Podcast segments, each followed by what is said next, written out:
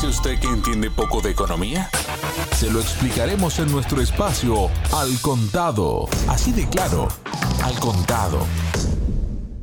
Hola, bienvenidos. Les habla Javier Benítez para hablar del estado actual de la economía europea, en este caso a causa de las sanciones impuestas por Occidente, Unión Europea, evidentemente también a Rusia, debido al conflicto en Ucrania y los titulares de los principales medios en Europa hablan, por ejemplo, de que la inflación récord devora la economía europea, los expertos predicen más del 8% de inflación para fines de mayo, la inflación destroza las previsiones en la eurozona y mete en un lío al Banco Central Europeo tras marcar otro máximo histórico.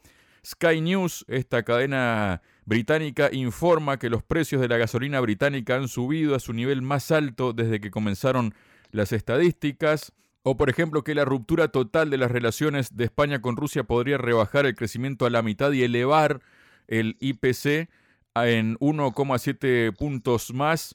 Bueno, simplemente con unos titulares para dar un panorama de lo que está ocurriendo, pero este panorama nos va a ayudar a aclararlo un poco más el director de dossier geopolítico Carlos Pereira Mele. Carlos, bienvenido a Radio Sputnik. ¿Cómo estás?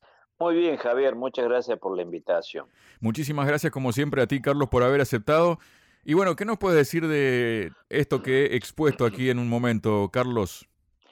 Bueno, esto es crónica de una muerte anunciada, como venimos diciendo de hace mucho tiempo, y esto tiene muchas aristas. Esto que está haciendo la prensa hoy en día, fundamentalmente en Europa, pero bien la podemos trasladar a cualquier lado del mundo porque es el mismo sistema informativo occidental que se repite, se reitera en los distintos continentes donde tiene preeminencia y donde tiene allí poder real, ¿no es cierto?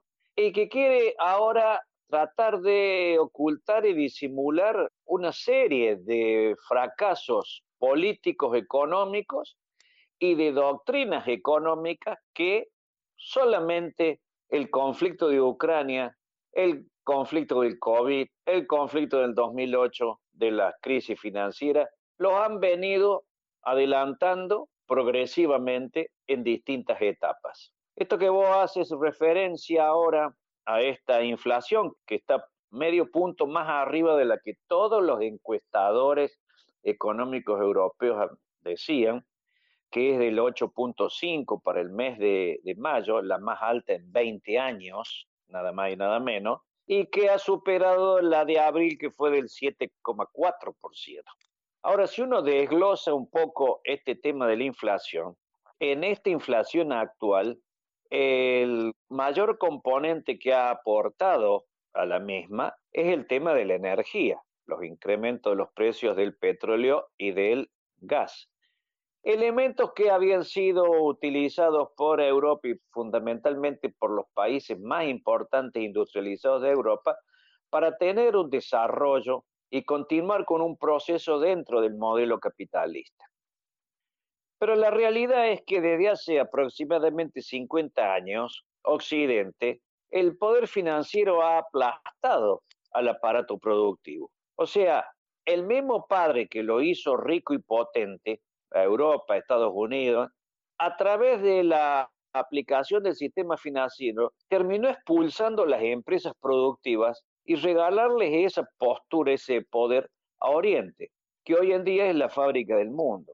Esta ha sido la llamada globalización, concebida como una herramienta de progreso que Occidente la ha prostituido como un arma de explotación, expansión y belicismo, pero básicamente y fundamentalmente en el área de las finanzas, porque en el área de la producción de la tecnología y de la ciencia empezaron a vivir periodos de, digamos, de atraso, de no avance rápido, como así ha sido los avances en área de ciencia y tecnología en el Asia, fundamentalmente en China, fundamentalmente en la India, Corea del Sur, Japón, etc. Ahora bien, todo se quiere tapar con el San Benito de la guerra de Ucrania, pero la realidad es que esto ya atormentaba a Europa desde hace rato y lo hemos visto con la crisis financiera del 2008 y luego con los desmanejos que se hicieron para controlar la misma,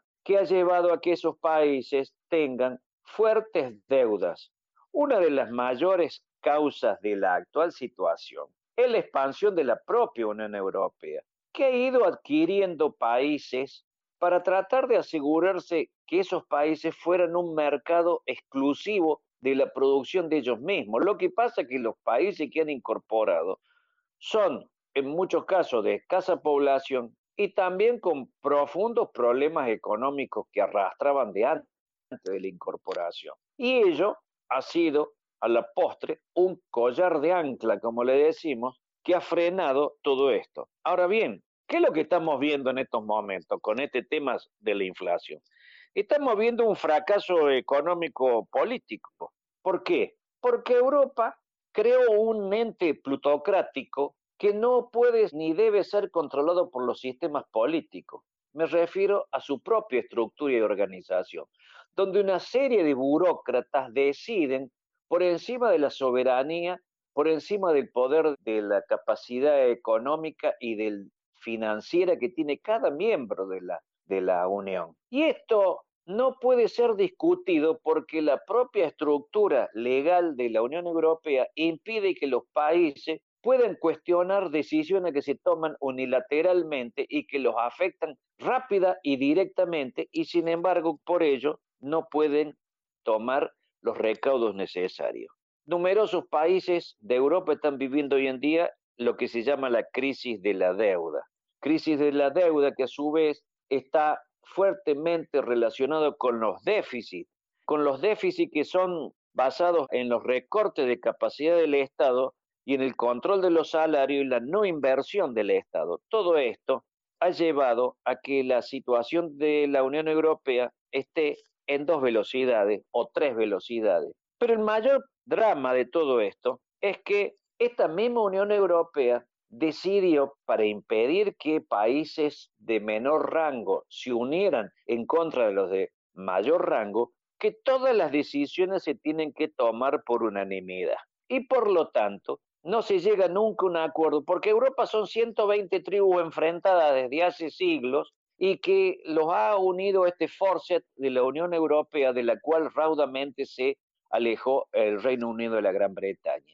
Y además, esta Unión Europea tiene otros detalles muy importantes. Carece de política exterior, lo vemos en esa actitud realmente lamentable de Borrell, en el que sigue a la saga de cualquier decisión que toman países de fuera de la Unión Europea, y me refiero a Estados Unidos y el propio Reino Unido, que a la rastra llevan de las narices en política exterior a la Unión Europea. Y tampoco la Unión Europea tiene sistema de defensa.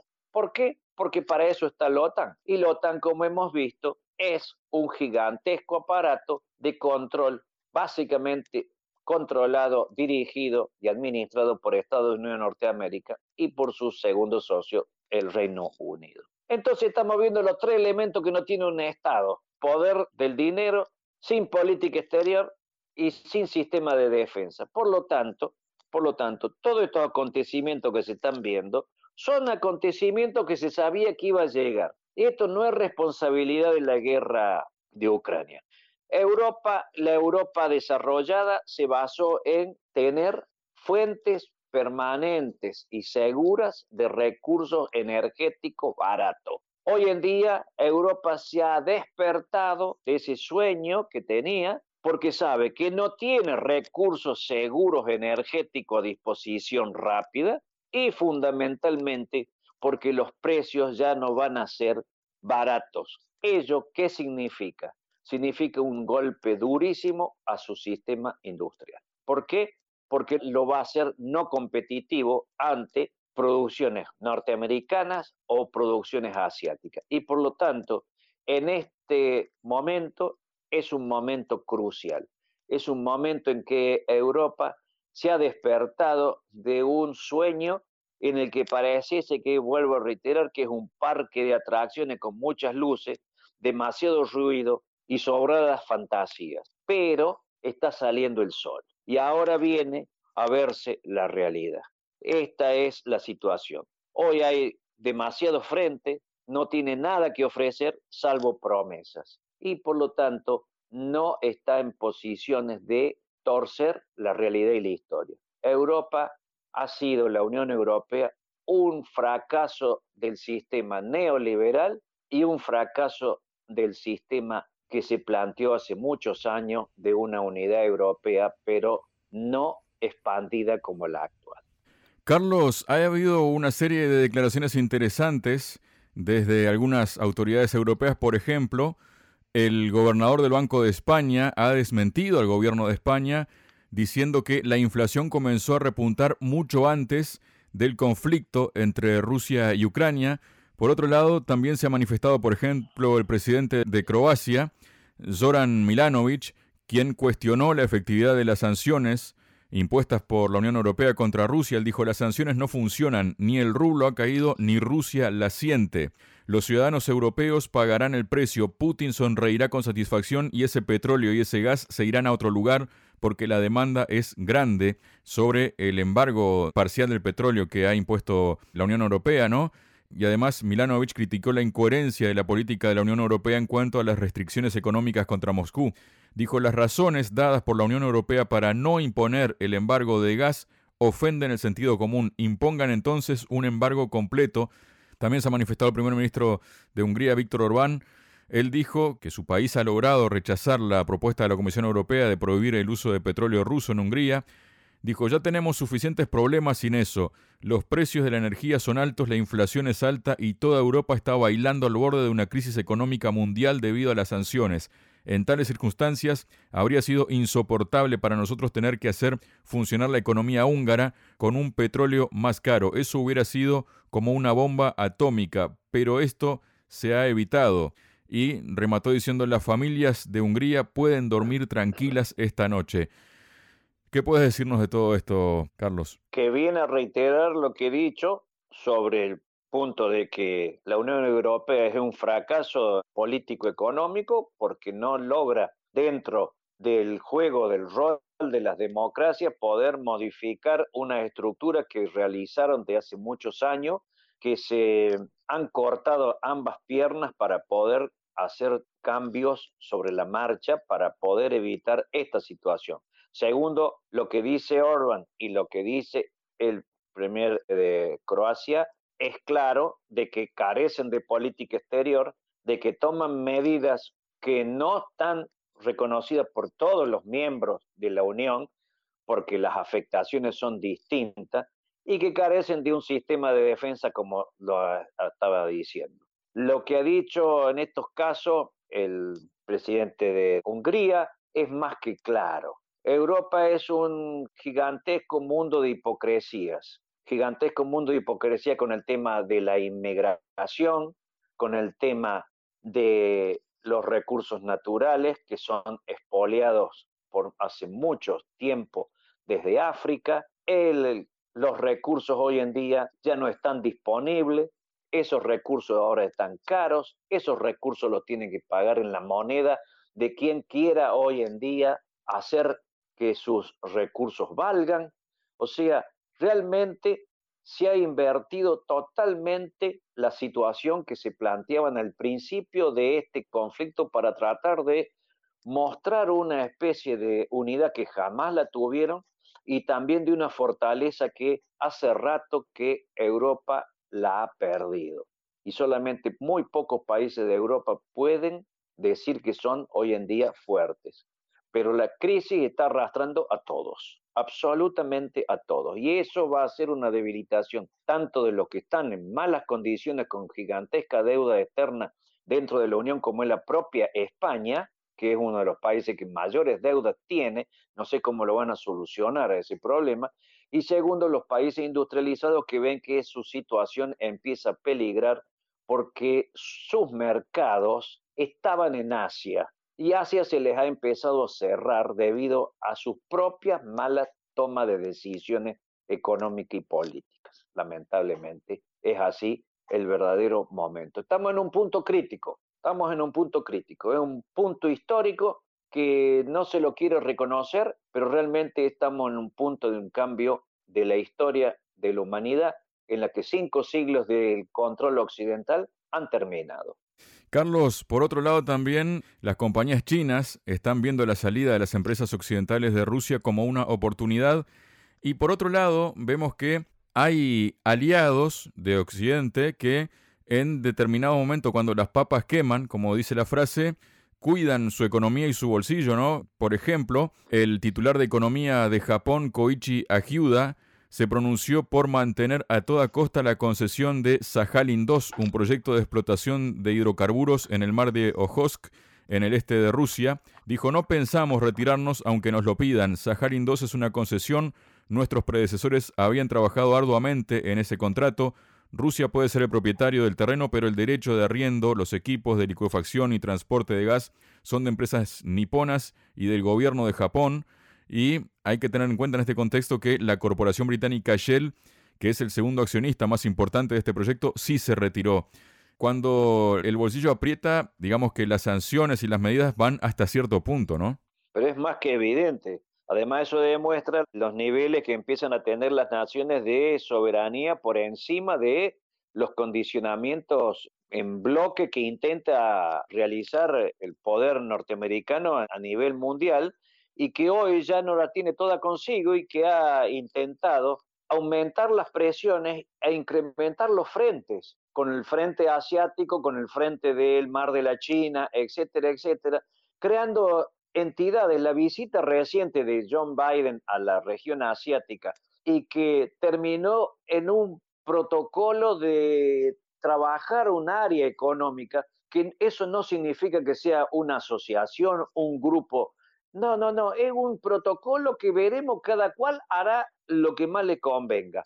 Esto demuestra claramente de que ya no se impone ni Estados Unidos es la nación, digamos, necesaria para estar en todos los lugares del mundo.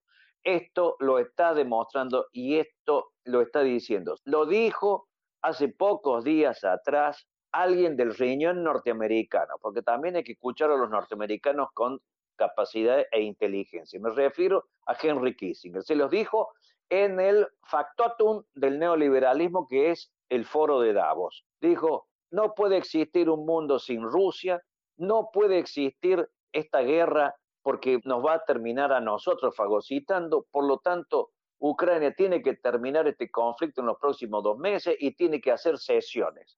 Por supuesto que le cayó mal a un grupo pero ese grupo es el que hoy ha llevado a esta situación actual de crisis económica global, porque el mundo estaba globalizado también económicamente, no solamente financieramente. Y hoy en día las necesidades de las naciones importantes desarrolladas, como el caso de Japón, como el caso de Corea y numerosas otras naciones, requieren no solamente de los recursos naturales, sino también de equipamiento que se producen en muy pocos países y cuando uno le aplica una sanción a ese país que lo produce, se le vuelve en contra totalmente. Muchas gracias, Carlos. Por favor, gracias a ustedes por esta invitación.